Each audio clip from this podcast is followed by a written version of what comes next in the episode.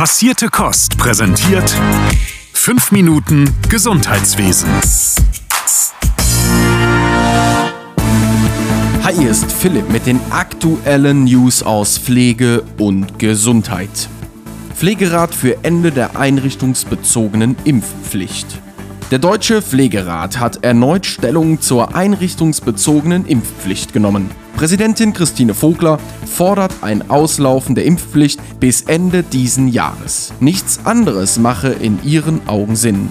Da in vielen Bundesländern mittlerweile die Isolations- sowie Maskenpflicht entfallen, würden die Einschränkungen in Pflegeeinrichtungen nicht mehr zur Realität passen. Vogler spricht von einer Zweiklassengesellschaft bei der Bewältigung der Corona-Pandemie und wünscht sich die gleichen Freiheitsrechte für alle. Außerdem fällt durch die einrichtungsbezogene Impfpflicht Personal aus, wodurch der Fachkräftemangel verschlimmert wird. In Bezug auf die Maskenpflicht in der ambulanten und stationären Langzeitpflege teilt Vogler eine ähnliche Meinung. Die Politik könne nicht ständig von Selbstbestimmung und Teilhabe am Leben sprechen und dann die Bewohnerinnen von Pflegeheimen anders behandeln und ihre Persönlichkeitsrechte verletzen. Sie fordert daher ein Ende der Maskenpflicht. Es wird jedoch ausdrücklich darauf hingewiesen, dass der Deutsche Pflegerat jeden Menschen weiterhin zur Vorsicht und Impfbereitschaft auffordert. Studie zeigt Burnout-Tendenzen in der Pflege. Die Charité in Berlin hat die Ergebnisse zu ihrer Studie Lehre aus der Corona-Pandemie für Strukturentwicklungen im Versorgungssetting Pflegeheim veröffentlicht. Daraus geht hervor, dass ein besorgniserregend hoher Anteil an Pflegekräften Symptome des Burnout-Syndroms vorweist. Rund 38 Prozent der Befragten wiesen Stresssymptome auf, über 40% Depressionssymptome und 36% Angstsymptome. Letztere weisen in diesem Umfang auf eine mögliche depressive Störung bzw. Angststörung hin. Außerdem bestätigen 9 von 10 Pflegekräften, dass die Arbeitsanforderungen gestiegen sind. Der Deutsche Pflegerat bezeichnet die Ergebnisse als dramatisch und erschreckend und sieht dringenden Handlungsbedarf. Abermals wird die Politik aufgefordert, umgehend wirksame Vorgaben für bessere Arbeitsbedingungen zu setzen. Vizepräsidentin Irene Meyer warnt davor, die Belastungen auf die Corona-Pandemie zu schieben und sagt, die Personallücke werde in den kommenden Jahren nur noch größer. Eigenanteile für Pflegebedürftige deutlich gestiegen.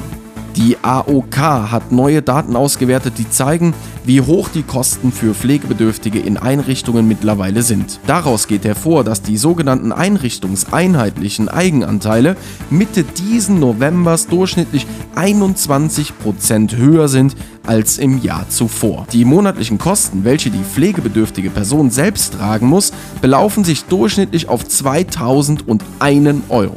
Dieser Betrag setzt sich aus den pflegebedingten Kosten, Kosten für Unterkunft und Verpflegung sowie Investitionskosten zusammen.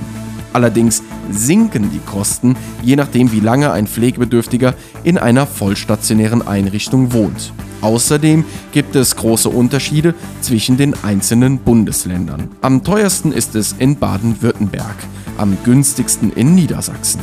Als Hauptgrund für die Kostensteigerung sieht die AOK die neuen Tarifregelungen in der Altenpflege.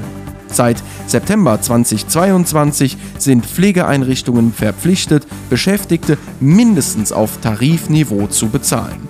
Da die Pflegeversicherung als Teilleistungssystem konstruiert ist, müssen Angehörige und Pflegebedürftige rund 60 Prozent der zusätzlichen Kosten tragen. AOK-Vorständin Carola Reimann fordert daher eine zügige Stabilisierung der Pflegeversicherung. Verdi will bessere Ausbildungsbedingungen in der Pflege. Verdi hat einen Bericht zu der vom Bund gestarteten Ausbildungsoffensive Pflege kommentiert. Aus diesem ging hervor, dass die Ausbildungszahlen in der beruflichen Pflegeausbildung gestiegen sind.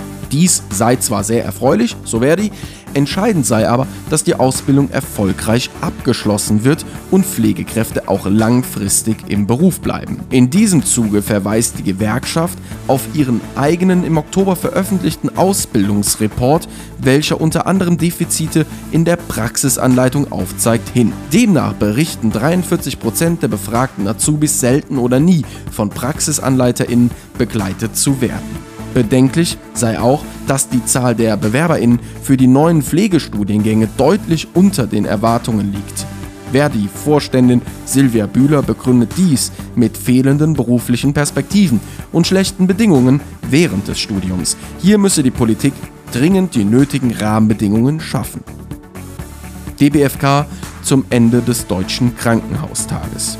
Der Deutsche Berufsverband für Pflegeberufe kurz DBFK zieht zum Ende des 45. Deutschen Krankenhaustages Bilanz. Im Allgemeinen seien seitens aller Akteure Gestaltungswille und Reformbereitschaft deutlich spürbar. Daher sei jetzt die Chance, das Gesundheitssystem nachhaltig zu verbessern. DBFK-Geschäftsführerin Bernadette Klapper wünscht sich vor allem die Einführung der Community Health Nurse, um mehr tagesstationäre Behandlungen möglich zu machen.